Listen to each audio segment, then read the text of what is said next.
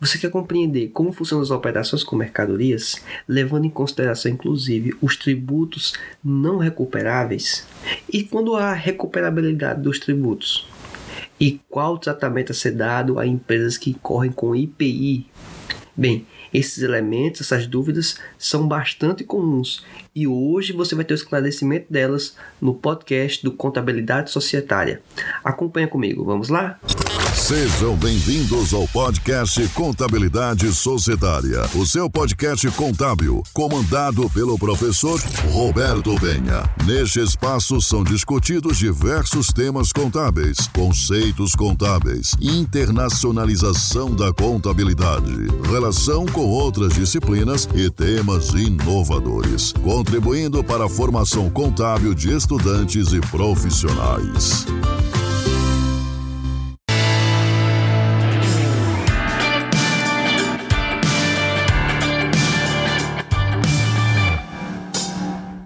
Olá, seja muito bem-vindo ao podcast Contabilidade Societária. Quem nos fala é o professor Roberto Penha e hoje vamos tratar sobre as operações com mercadorias. Neste podcast, de antemão já reforço que ele é uma exposição de conteúdo teórico. Então, se você tem interesse de ter um contato com conhecimento prático, exemplos, inclusive questões resolvidas envolvendo este tipo de operação, você deve acompanhar o canal do YouTube Contabilidade Societária. O link consta na descrição deste podcast bem como também o link para as redes sociais. Então, recomendo fortemente que você acompanhe via YouTube para que você possa ter um aprofundamento, uma extensão deste conteúdo. É, lembrando que o conteúdo do ponto de vista teórico, a exposição dele vai estar aqui neste podcast. Vamos lá?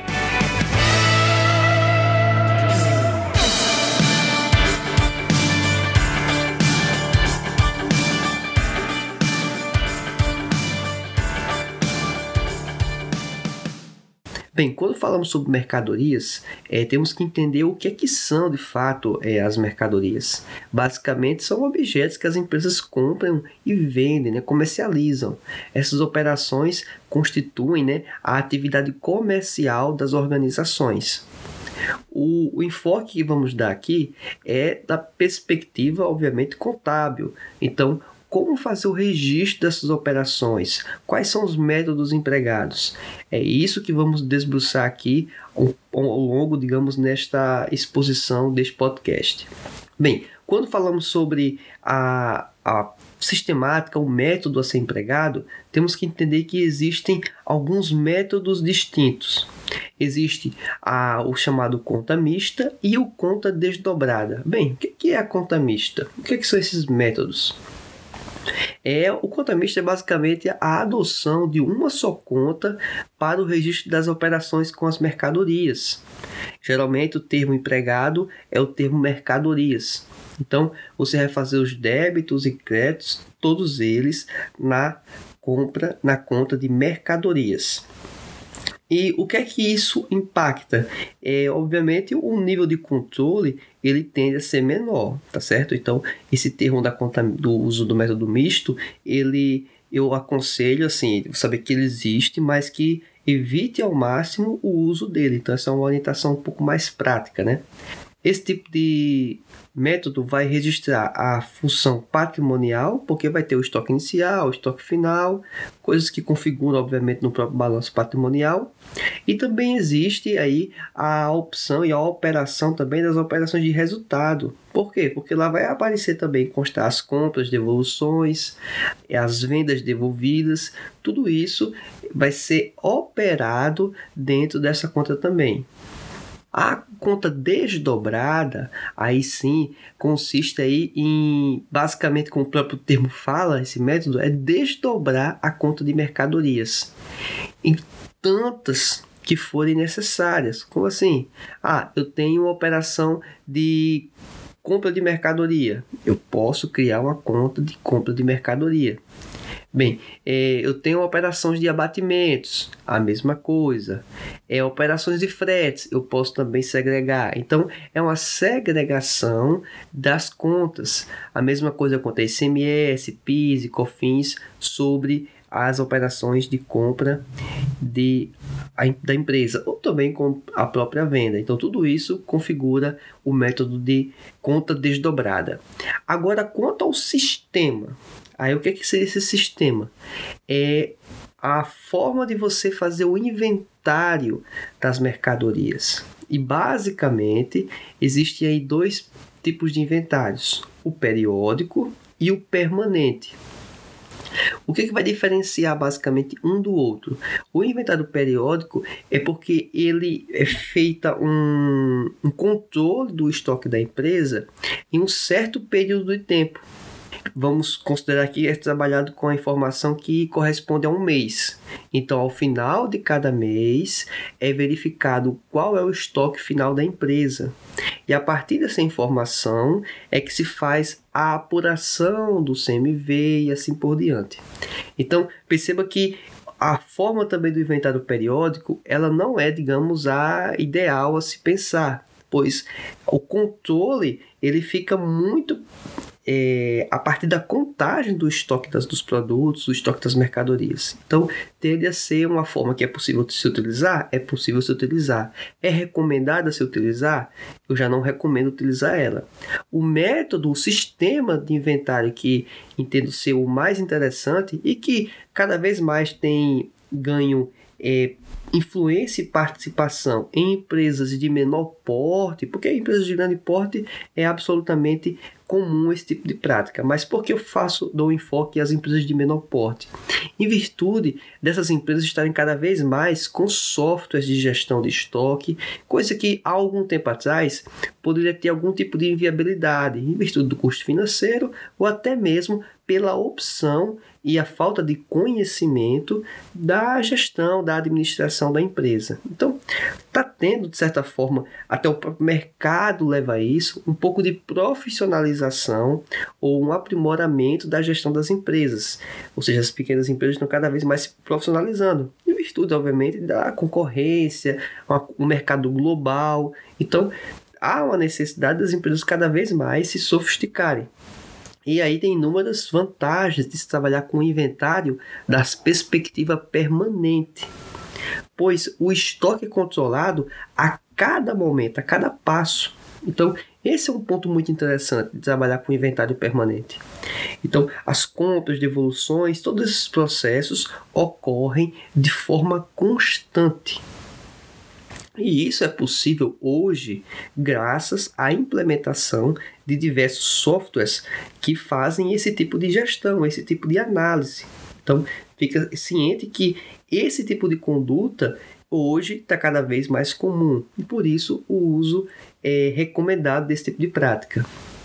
Bem, então, a partir da exposição dos métodos, seja ele misto ou conta desdobrada, e quanto à exposição do sistema de inventário periódico e inventário permanente, eu quero dar uma ênfase aqui para vocês que pode existir uma combinação da adoção destas práticas. Como assim?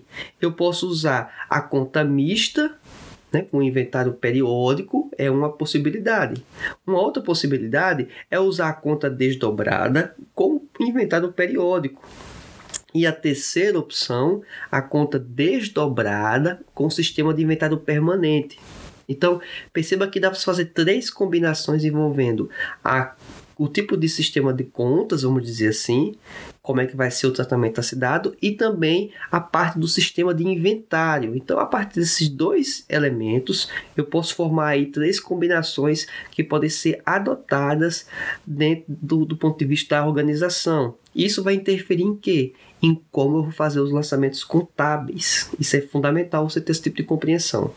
Então, a partir dessa informação, eu quero também mais uma vez externar aqui um parecer, digamos, uma posição a respeito do que eu acho mais adequado. Obviamente, é a minha opinião e, assim, obviamente é uma opinião calcada, entendo eu, na realidade, certo? Então, não é, não estou ancorando por apenas uma preferência pessoal. Em virtude da minha experiência profissional anterior ao período de lecionar, inclusive, né? E, obviamente, o contato que eu tenho com alguns profissionais da área. A forma mais adequada, mais interessante, entendo eu, é a utilização da perspectiva de usar a conta desdobrada com o inventário permanente. Essa é a melhor perspectiva. Conta desdobrada com inventário permanente. É o que deixa, na minha concepção, a, a contabilidade um pouco mais sofisticada, certo? Exige um pouco mais de trabalho? Exige um pouco mais de trabalho, entendo eu. Não necessariamente mais complexidade, mas mais trabalho, mais esforço. Contudo, esse esforço ele não é tão distante, entendo eu, do que seria inventado periódico ou, e o uso da conta mista. Por quê? Em virtude dos, da série de mecanismos que temos de software, de sistemas, que é, após configurados, eles minimizam em muito essa discrepância inicialmente estabelecida, tá certo? Então, não há uma exigência que determine qual método o sistema deve ser, digamos, empregado, mas recomendo fortemente que use a conta desdobrada com inventário permanente. Bem, e aí vamos avançar agora um pouco sobre alguns tipos de operações então, dadas essas informações, eu vou aqui apresentar aqui alguns, alguns tipos de operações mais comuns. Obviamente, eu vou sempre privilegiar o tratamento a ser dado quando se envolve conta desdobrada com inventário permanente, que é a perspectiva que eu estou adotando como parâmetro, certo? É, você vai ter a limitação, obviamente, por ouvir aqui do podcast, que eu não vou poder dar muitos exemplos ou exemplificações aqui, virtude, obviamente, de não ter o contato visual né, com o material. Então, recomendo assistir no YouTube, mas aqui o que você vai ter contato aqui vai ser o essencial para que você possa compreender os vídeos no YouTube ou até mesmo qualquer outro material que você possa ler e quando esses termos aparecerem para você, você já vai ter uma ciência do que, é que eles significam de fato. Bem, vamos lá. A primeira operação, a compra de mercadoria.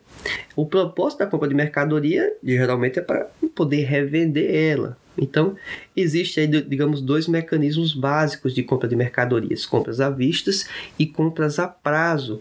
Compras à vista, obviamente, o pagamento na conta banco ou conta caixa.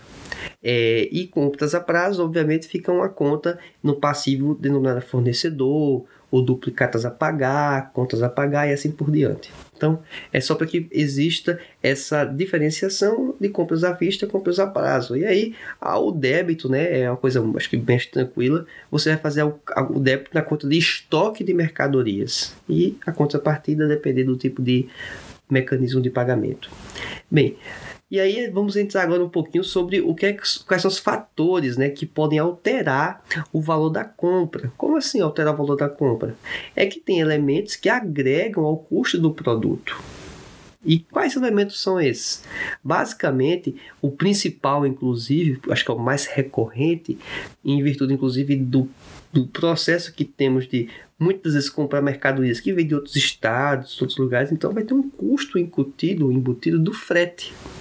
Esse frete, em alguns momentos até mesmo o seguro, eles incorporam ao custo do produto.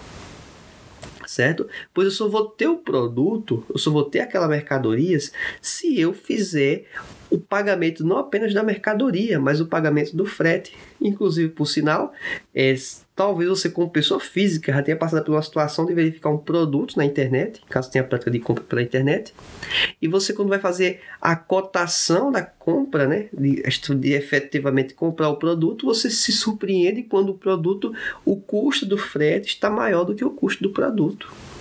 E aí, às vezes inviabiliza né, você fazer a compra num, em um site ou em alguma plataforma que estaria até mais barato do que presencialmente.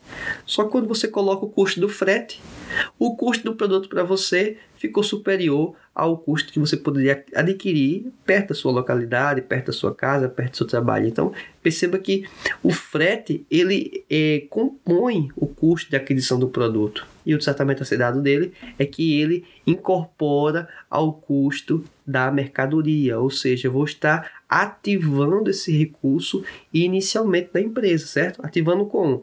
Debitando a conta de mercadorias ou uma conta também chamada de frete, caso a empresa queira segregar ainda mais, mas a conta de frete dentro do grupo de mercadorias no ativo da empresa, certo?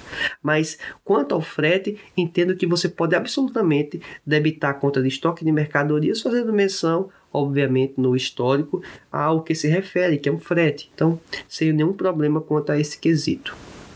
Bem, quando você faz a compra, existe aí um processo de também possibilidade de você ter que devolver a compra. E aí essas compras, essa devolução de compras, ela pode incorrer aí em virtude de diversos fatores, como a avaria no transporte, é, uma, não, a, uma não conformidade né, com o que foi pedido inicialmente no pedido. Então, é, algum desses fatores podem impossibilitar né, a, o atendimento das características iniciais da compra que você fez. E aí você faz uma devolução. Então, esse é o fluxo muito comum de ocorrer. E aí, obviamente, o tratamento contábil a ser dado inicialmente é simplesmente você reverter o lançamento contábil. A conta que se debitou de estoque de mercadorias, você agora vai é, creditar. E, obviamente, levando em conta uma conta né, de devolução que vai ser é, receber esse lançamento de contrapartida, tá certo? Uma outra possibilidade que também ocorre é o abatimento sobre compras. Como assim abatimento sobre compras? Isso mesmo. Quando a empresa ela recebe a mercadoria e por algum fator né, ela não atende às expectativas, os interesses iniciais, né? E por motivos aí, vamos dizer, até mesmo desconhecidos, né, no momento que foi feita a aquisição, foi feita a compra, a empresa pode devolver ela é, a mercadoria, né, totalmente, ou até mesmo parte dela, não necessariamente tudo, né, porque pode ser uma parte que está com problema, uma parte que não atendeu às necessidades iniciais. Então, tendo esse tipo de, de situação, é, o que, é que pode se incorrer? É que a empresa ela pode solicitar ao, ao fornecedor, àquela pessoa que passou a mercadoria para ela, um abatimento. Então, esse abatimento não, necessariamente precisa também devolver a mercadoria, certo? Mas sim que ele vai diminuir o montante a ser cobrado originalmente na nota fiscal. Então, basicamente, esse, essa perspectiva, tudo bem? Quanto aos descontos que a empresa pode obter, é um, um outro caminho também, é a empresa obter descontos. São os descontos incondicionais, é digamos, o mais é, comum quando você está comprando a mercadoria. Como assim? Eu digo que ele é, é mais comum. Provavelmente você já deve ter comprado com pessoa física. Eu sempre vou fazer uma alusão aqui inicialmente à pessoa física, pois entendo que com esse tipo de alusão eu vou atingir aqui uma maior quantidade de pessoas em relação à exemplificação, certo? Lembrando que estamos falando aqui de pessoas jurídicas, inicialmente, com, uma aplicação prática, lógico, mas para exemplificação que o pensamento vai ser absolutamente semelhante. Você compra uma mercadoria e no momento da compra, a empresa já fornece o desconto. Como assim? Imagina aí, temos aí, estamos agora é, próximo do período da Black Friday. A Black Friday, você vai ter um, um determinado produto que nesse período eles vão dar um desconto automaticamente, porque eles estão aderindo a um tipo de promoção, ao período promocional, que é comum dar o desconto. O desconto não foi porque você optou por pagar de uma forma diferenciada, não foi porque você comprou em quantidade, não foi porque você tem uma parceria com essa empresa de longa data, não foi porque você tem um cadastro prévio, é simplesmente qualquer pessoa que entrar numa plataforma, por exemplo, virtual, e for adquirir o produto, eles vão dar esse desconto. Pouco importa se você vai comprar uma unidade, você vai comprar 5, 10, 20, 50. Pouco importa de a forma de pagamento. Em tese, eles vão fornecer esse desconto de forma direta para você. Então, esse tipo de desconto ele já aparece destacado em nota fiscal. Esse desconto que é destacado em nota fiscal, então vai dar aqui no valor de mil reais, por exemplo, ele tem um desconto de 10% ou 20% do produto lá, vamos considerar aqui 20%. Então, esse valor inferior que vai aparecer na nota fiscal, no valor final do produto, é em relação ao desconto que foi obtido. Desconto esse chamado incondicional, pois não teve nenhum critério anterior que deveria ser atendido para poder conseguir esse desconto, certo? E aí, diferenciando isso do desconto condicional, que é uma outra perspectiva, o desconto condicional incorre quando posterior à aquisição, ou seja, sem essa informação do desconto em destaque na nota, e até mesmo que ela ocorra. Não quer dizer que a empresa não vai ter desconto também condicional, quando ela também tem desconto incondicional.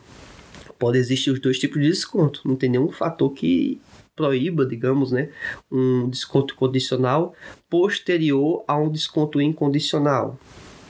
Então imagine que você fez uma compra é, com pessoa jurídica agora, que acho que fica mais comum esse tipo de operação, teve um desconto incondicional, perfeito.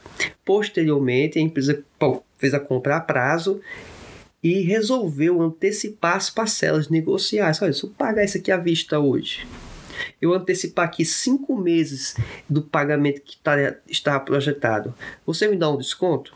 E a empresa diz: Olha, eu dou desconto. E para a empresa é interessante, porque ela gera o caixa hoje, né? E, e ela abre mão, vamos dizer assim, do custo de não ter o dinheiro. O que quer dizer isso? É os juros.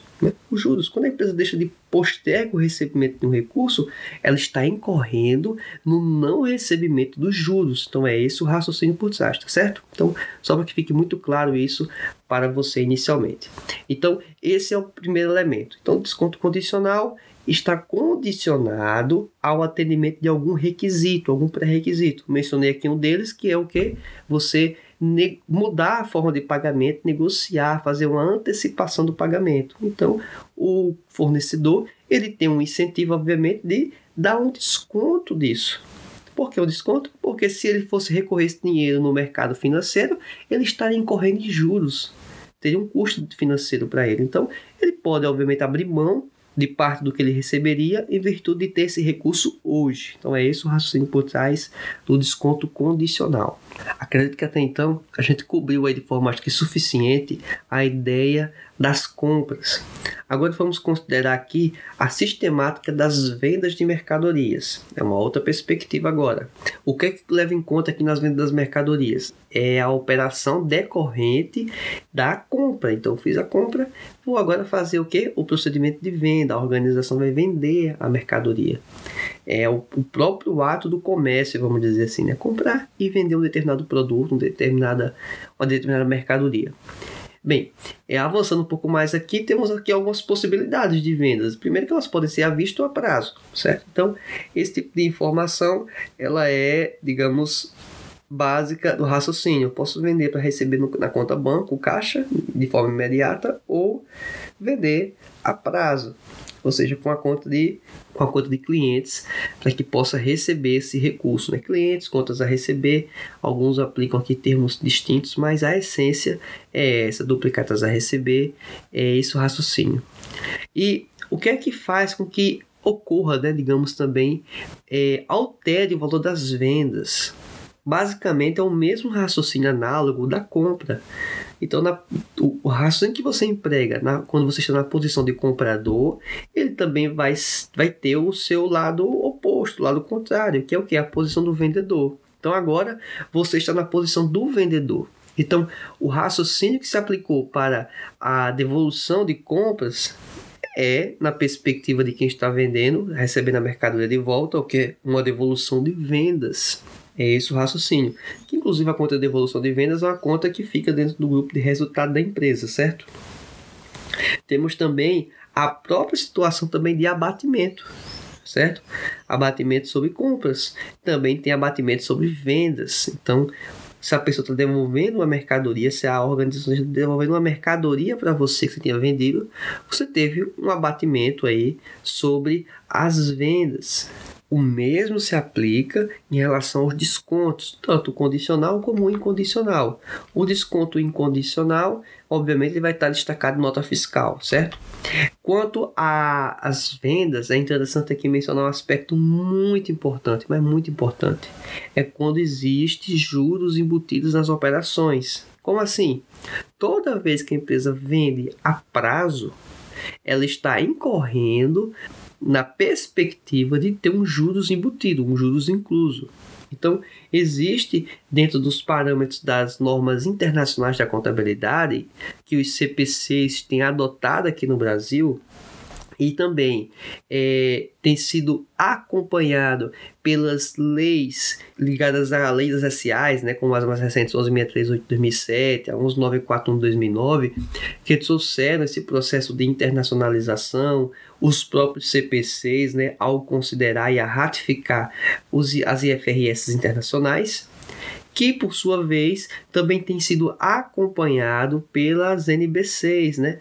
as normas brasileiras de contabilidade, que aí estende esse tipo de aplicação a todas as empresas, né? vamos dizer assim, porque o contador ele, ele eh, passa a ter, digamos, a necessidade e a obrigatoriedade de seguir estas condutas, tá certo? Então, eu tenho que expurgar aqui o efeito do custo financeiro, do valor financeiro em relação ao da mercadoria. Então, uma coisa é a mercadoria, outra coisa é os juros incluso. Tá bom? Então, imagina eu vender aqui um produto a mil reais a prazo e em 10 parcelas. Então, essas parcelas eu estou postergando aqui o meu recebimento hoje, eu tenho juros inclusos. Alguém pode perguntar assim, né? Você pode se perguntar. Não, mas a empresa diz lá que divide em 10 vezes sem juros no cartão. Então, mil reais ficaria 10 de 100. Será que de fato é isso? Será que se você não conversar com o gerente, conversar com o vendedor, você não consegue um desconto por estar pagando à vista? Por estar pagando no boleto, como alguns sites, inclusive na internet, apresentam esse tipo de possibilidade? Então perceba que existia um desconto se você atender um requisito, né? Olha, perceba aí, um desconto condicional, inclusive, né? Você atende, a, atende um pré-requisito que é comprar à vista e por isso você está dando um desconto diferenciado da pessoa que comprou a prazo, né? Olha que coisa. Então, está colocando sua condição. Só que perceba que esse tipo de conduta implica em quê? Que quando eu estou comprando a prazo, eu estou pagando juros. Imagina você ter um produto de mil reais e você vende ele 10 passagens de 100 reais. Mas se tem um desconto de 10% por pagar à vista, ou seja, o produto fica 900 reais para quem pagar à vista, isso implica que eu tenho 100 reais de juros. O produto, na verdade, é 900 reais. E os juros é 100 reais. Então, perceba que existe uma distinção aí muito clara do que é produto e do que é capital. Então, perceba que eu tô, a empresa, inclusive, ela está vendendo, digamos, o dinheiro, né? Vendendo é, a possibilidade de você fazer o que? O pagamento posterior, postergar o pagamento. Então tem um financiamento incluso dentro da parcela. Basicamente é esse o raciocínio. A operação formalmente não é essa, mas em termos é, pragmáticos de você refletir e pensar, o que está acontecendo é isso, tá certo? Bem, imagine agora que com essas informações você já tem um, tem um entendimento inicial de quais são as operações compra, venda, devolução, abatimento, desconto. Acho que isso aí cobre, acho que foi bem interessante esse conteúdo. Contudo, agora vamos dar um avanço, um avanço em relação à perspectiva dos tributos das operações que incorrem nas compras e nas vendas, na comercialização, tá certo? Existem diversos produtos, é, existem diversos tributos. E quando falo tributo, é a forma mais adequada, inclusive, de, de se trabalhar. Por quê? Porque eu posso estar envolvendo como impostos, taxas e contribuições, não necessariamente apenas imposto, né, que é o termo geralmente mais empregado, principalmente por leigos, né, por não conseguirem distinguir aí, separar o que é tributo e separar o que é imposto. Na verdade, imposto é um dos itens que compõem os tributos, tá certo? Então, os mais, digamos, comuns, os mais conhecidos, né, empregados nas operações, temos o ICMS, né, que é o Imposto de Circulação de Mercadorias e sobre serviços de transporte interestadual, intermunicipal e de comunicação. Temos também o IPI, Imposto sobre Produtos Industrializados. Temos também os impostos que envolvem é, exportação, imposto de exportação, isso mesmo, a empresa pode estar incorrendo num, na uma venda para o exterior e aí está ocorrendo em pagamento de imposto de exportação, certo? Como também existe a perspectiva do próprio imposto também de importação, certo? Então, é, no momento de uma compra, por exemplo, né? Imposto de exportação quando é na venda. Bem, e aí temos também alguns tributos que são aí no caso chamado contribuições que são muito comuns, muito corriqueiras, que são o PIS e o COFINS. O PIS, né, o Programa de Integração Social e o COFINS, a contribuição para o financiamento da Seguridade Social. Né? Os próprios termos já mencionam qual é a finalidade dessa contribuição é, social. Né? Não vamos entrar aqui na perspectiva tributária exatamente, né, a finalidade, mas só para você ter esse conhecimento. Dentro desses tributos, vamos dar um enfoque inicialmente aqui ao ICMS imposto aí mais comum de ocorrer dentro das, das empresas comerciais, em virtude dele ser, é, ocorrer em virtude das compras e vendas que a empresa faz, certo? O ICMS é considerado também um imposto não cumulativo, ou seja, quando você compra a mercadoria, você passa a ter um crédito de ICMS, e quando você vende, você passa a estar devendo o ICMS. E aí você faz um confronto, uma apuração, para que você possa saber se você continua com o saldo a compensar ou se você tem um ICMS a pagar. Basicamente, esse é o raciocínio. No início das operações da empresa, é, é um, digamos, mais comum a empresa inicialmente não pagar ICMS, em vez de estar tá criando estoque, está tendo, em geral, comprando mais mercadorias do que vendendo. Com o passar do tempo, ao ocorrer, ao ocorrer as vendas, e obviamente a empresa coloca um valor adicional ao custo inicial do produto, ela vai ter mais ICMS a pagar do que a recuperar. Esse é o raciocínio. Então ela passa a ser uma contribuinte de ICMS de fato, né? ou seja, pagando ICMS.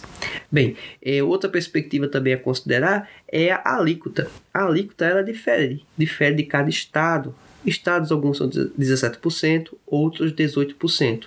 O estado, né, que eu moro, Rio Grande do Norte, tem uma alíquota de 18%. Então, essa alíquota em outros estados é 17% é e assim por diante. Então, perceba que essa alíquota aqui, da forma inclusive que você está considerando hoje, ela pode mudar, tá bom?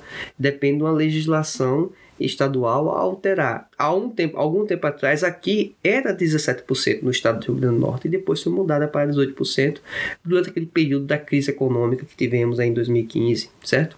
Então você compreenda que a alíquota ela é variável, mas a base de incidência são as operações das mercadorias. Então esse é um elemento, tá bom? Existe também a perspectiva da imunidade, certo? O que é a imunidade? Há um setor, uma atividade que a empresa ela está desobrigada, ela não tem a incidência de contribuir com o ICMS, tá certo? Então Existem algumas atividades consideradas essenciais que a própria Constituição estabelece e essas atividades não recolhem o ICMS. Então, quando vamos fazer aqui a compra, né, a contabilização do ICMS, eu tenho que destacar aqui, então, na compra, sempre o ICMS a recuperar. Então, eu segrego esse valor do recurso inicialmente é, da compra, né, do valor da nota fiscal, eu segrego o que é mercadoria do que é ICMS. ICMS a recuperar, uma conta do ativo. Então perceba que estamos sofisticando um pouco o raciocínio em relação ao que já temos anteriormente do que é ICMS, tá certo? Então, é, temos aqui inicialmente o valor do ICMS, perfeito. Agora estamos dizendo o seguinte: existe uma repercussão contábil. Eu tenho que segregar esse valor da minha mercadoria. Perceba que estamos avançando um pouco mais em relação às próprias operações de mercadorias inicialmente. Não mencionávamos no início o, quais eram os tributos. Agora estamos entrando na perspectiva dos tributos. Então, perceba que não é apenas simplesmente debitar uma conta de mercadorias. Agora tenho que debitar uma conta de mercadorias e também debitar uma conta de ICMS a recuperar. Bem, e aí quando a empresa dá o passo seguinte, a compra, que é a venda, quando ela vende a mercadoria, ela vai estar incorrendo no ICMS a pagar. Então, ao registro da venda normalmente e eu faço o registro da conta de ICMS a recolher, em contrapartida com a conta de resultados chamada ICMS sobre vendas. Então, perceba que eu debito ICMS sobre vendas e credito ICMS a recolher ou ICMS a pagar. Esse valor, esse montante, ele vai ser compensado ao final do período de apuração com a conta do ICMS a recuperar ou a compensar utilizado que consta no ativo da empresa. E aí eu fico com um saldo apenas em uma das contas, certo? É essa perspectiva. Lembrando que estamos utilizando como base o critério aí de partidas é, desdobradas, né? E utilizando o inventário permanente como referência. Se você for utilizar um outro tipo de formato, um outro tipo de sistema, um outro tipo de combinação né, entre os tipos de inventário com os métodos né, de, de, de partidas dobradas ou não, né, uma partida mista, você vai perceber que vai ter distinção ao comportamento dos lançamentos contábeis. Recapitulando aqui o que foi exposto inicialmente nesse podcast. Quanto ao IPI, né, o Imposto sobre Produtos Industrializados, ele é um imposto de competência federal, já é distinto. O ICMS de caráter estadual, cada estado tem a autonomia, digamos, de estabelecer a alíquota do tributo, quanto à perspectiva federal é o IPI. E o IPI também, o governo ele pode é, alterar a alíquota a depender do produto, certo? A depender do produto, o IPI ele vai ter um caráter distinto. É bem verdade que é, o governo ele privilegia, certo, quanto ao IPI, é, geralmente é uma forma também, inclusive, de usar o IPI como um mecanismo de controle das operações de, do, de um segmento de um produto. Por exemplo, como assim controle? Quando o governo teve o interesse de fomentar e de estimular o emprego, ou pelo menos a manutenção do emprego, há um tempo atrás, no período da crise que vivenciamos, é, o governo ele diminuiu a alíquota do IPI sobre veículos para manter os empregos do setor de veículos. Em tese, baixando o preço do produto, as pessoas tenderiam a comprar mais carros, né, ou pelo menos a manter um nível de, de compras né, semelhante ao que existia no período antes da crise, e com isso é, o emprego seria mantido. Né? A mesma coisa aconteceu com produtos chamados da linha branca, né? geladeira, fogão, tudo isso também teve uma redução do IPI para que é, permanecesse, digamos, esses setores com um, uma motivação para produzir, dada a diminuição de preço, né, que vai impactar no preço do produto, os consumidores tenderiam a comprar um pouco mais, certo? Então era esse o raciocínio. É, uma outra perspectiva também quanto ao IPI é que ele é considerado um imposto por fora, diferentemente do ICMS, que é considerado um imposto por dentro.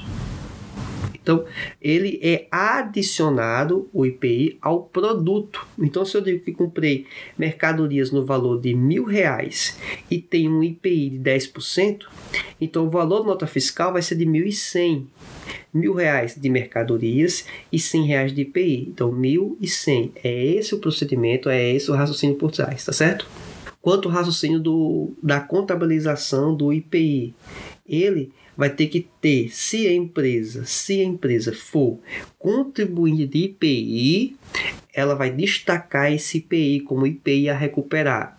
Se essa empresa ela não for contribuinte de IPI, mesmo que quando ela está comprando o produto e ela sabe e tem o IPI, esse custo, esse valor do IPI, ele vai somar, ele vai ser agregado ao valor da mercadoria. Então, na conta que eu vou debitar, vai ser debitar estoque de mercadorias pelo valor integral, né?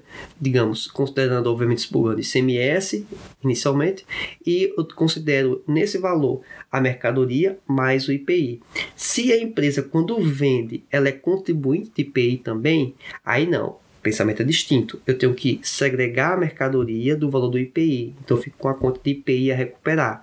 No momento em que a empresa fazer a venda, ela vai ter IPI a pagar, IPI a recolher. Então, eu faço, faço o confronto também de forma semelhante ao raciocínio do ICMS, tá certo?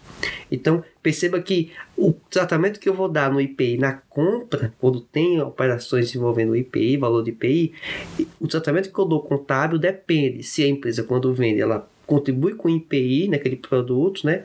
Ou não. Então é, é esse o elemento que vai diferenciar, tá certo? Avançando agora no raciocínio, vamos tratar agora sobre PIS e COFINS, tá certo? PIS e COFINS, eu tenho PIS e COFINS na compra e PIS e COFINS também na venda.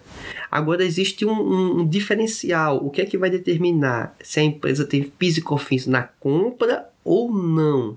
Por que eu falo isso? Na compra, sim ou não? Depende se a empresa ela está vinculada ao sistema de PIS e COFINS, regime cumulativo ou não cumulativo. Então, perceba que existe essa diferenciação. De, em outras palavras, de uma forma, vamos dizer, é, sintética, é, para você entender inicialmente, empresas tributadas pelo lucro presumido, inicialmente, elas são do regime cumulativo tá certo? Então, empresas tributadas pelo lucro presumido não são todas. Existem sistemas mistos, certo? Mas assim, em geral, elas são consideradas, elas são tratadas pelo regime cumulativo. Então, elas não possuem PIS e COFINS na compra.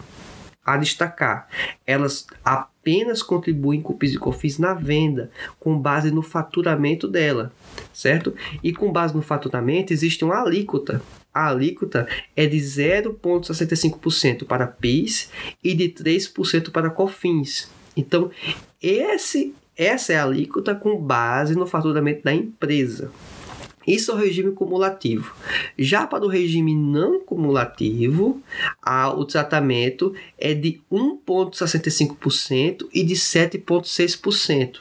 Aí você pergunta, pode se perguntar, é sobre o faturamento? Não, já não é mais sobre o faturamento. É um comportamento já à parte. Como assim?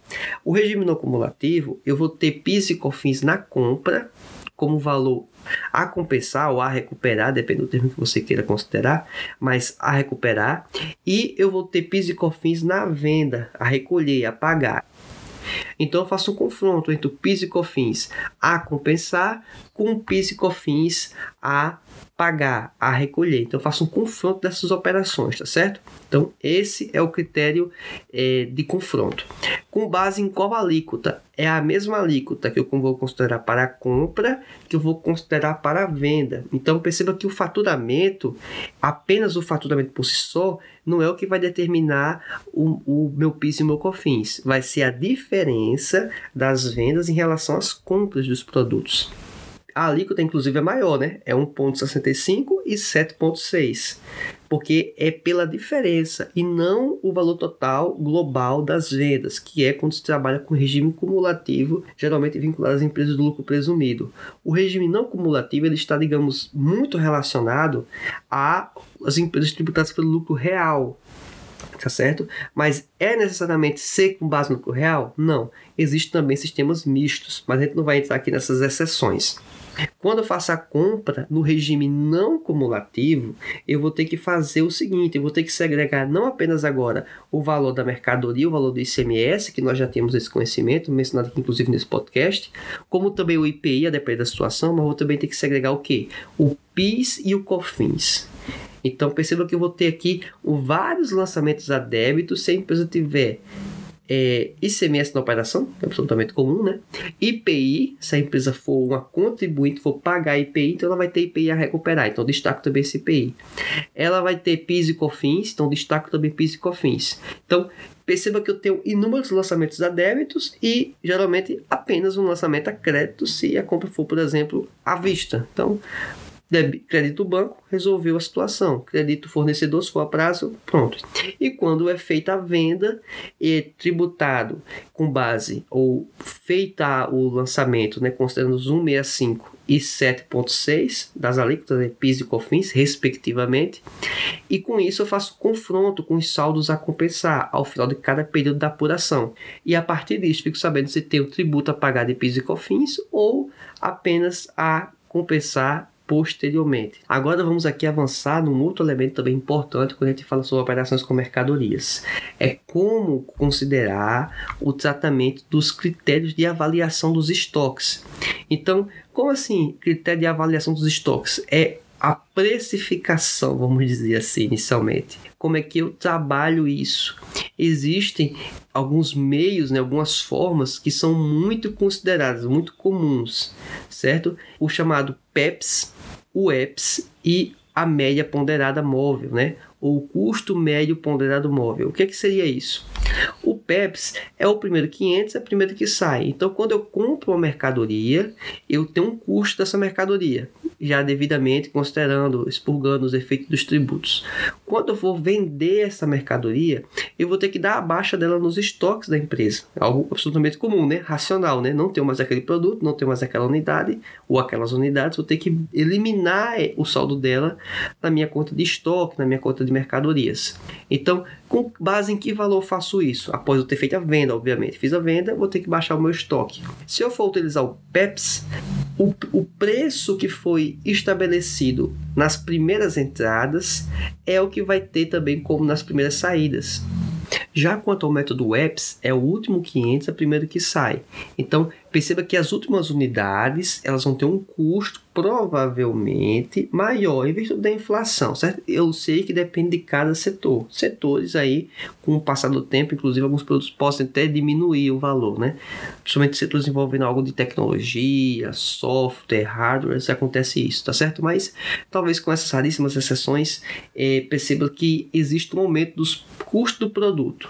Quando você utiliza o apps, você tende tende a reduzir um pouco o seu lucro, o seu resultado fiscal. E isso para o governo não é muito positivo, porque o governo tributa na empresa do lucro real, obviamente com base no lucro da empresa. Então, quanto menor for o lucro, menor a base tributável, menor o imposto, né, os tributos que vão ser arrecadados. Com base nisso, o governo ele veda, ele proíbe o uso do método EPS como critério fiscal. Isso não impede você de utilizar como critério, é, digamos, para a gestão do estoque, alguma coisa nesse sentido. Você pode usar para gestão, mas não pode usar de forma fiscal previamente. O governo então permite usar o PEPS, que é o primeiro que entra, o primeiro que sai, ou o custo ponderado móvel, né, o custo, custo médio, que ele vai ponderar os valores das entradas e das saídas. Você vai somando os custos e vai dividindo pelas quantidades existentes no estoque. Então, com base nisso, você chega a um valor médio. Esse valor médio é o que vai compor aí o seu custo da mercadoria vendida. Inicialmente, falando desse conceito e sem uma exposição de forma visual, você pode, obviamente, ter um pouco mais de dificuldade para entender. Mas essa exposição teórica que eu entendo que já é suficientemente interessante e com a profundidade necessária. Agora, como você vê uma ficha de controle de estoque, a aplicação desta, como entender o raciocínio do custo ponderado móvel, né, do custo médio ponderado móvel, que é o mais comum de ser empregado, você vai ter que acompanhar aí, é, como eu falei anteriormente, o canal do YouTube que vai ter aulas envolvendo esse tipo de operação, inclusive com a ficha de controle de estoque, tá certo? Então, é, esses elementos aqui eu acho que são bem interessantes para que você possa ter o um mínimo de conhecimento sobre essa, essa prática, certo? Basicamente, entendo que esses são os elementos que você deve considerar, certo? Na apuração dos estoques. Lembrando que existe também mais um critério que é fundamental você entender. Os critérios para você ter uma dimensão de como funcionam os estoques, é que você leia e acompanhe a, o CPC 16, CPC de estoques. Ou, se você for considerar nomenclatura do CFC, a NBCTG 16, tá certo? Compreendo eu que esses elementos apresentados até então, eles são suficientes para que você possa ter uma dimensão de como funciona as operações com mercadorias, envolvendo inclusive a parte tributária, a parte dos tributos. Então, é, recomendo fortemente que você acompanhe o canal do YouTube para que você possa ter um um avanço em relação a esse conhecimento. E obviamente você sabe que quaisquer materiais envolvendo os principais pontos da contabilidade, você sempre vai poder ter acesso no podcast Contabilidade Societária. Então, verifique aí no seu agregador de podcast as demais aulas com conteúdos que eu acho que vai ser muito interessante e muito úteis para você. Aguardo você na nossa próxima aula. Até mais.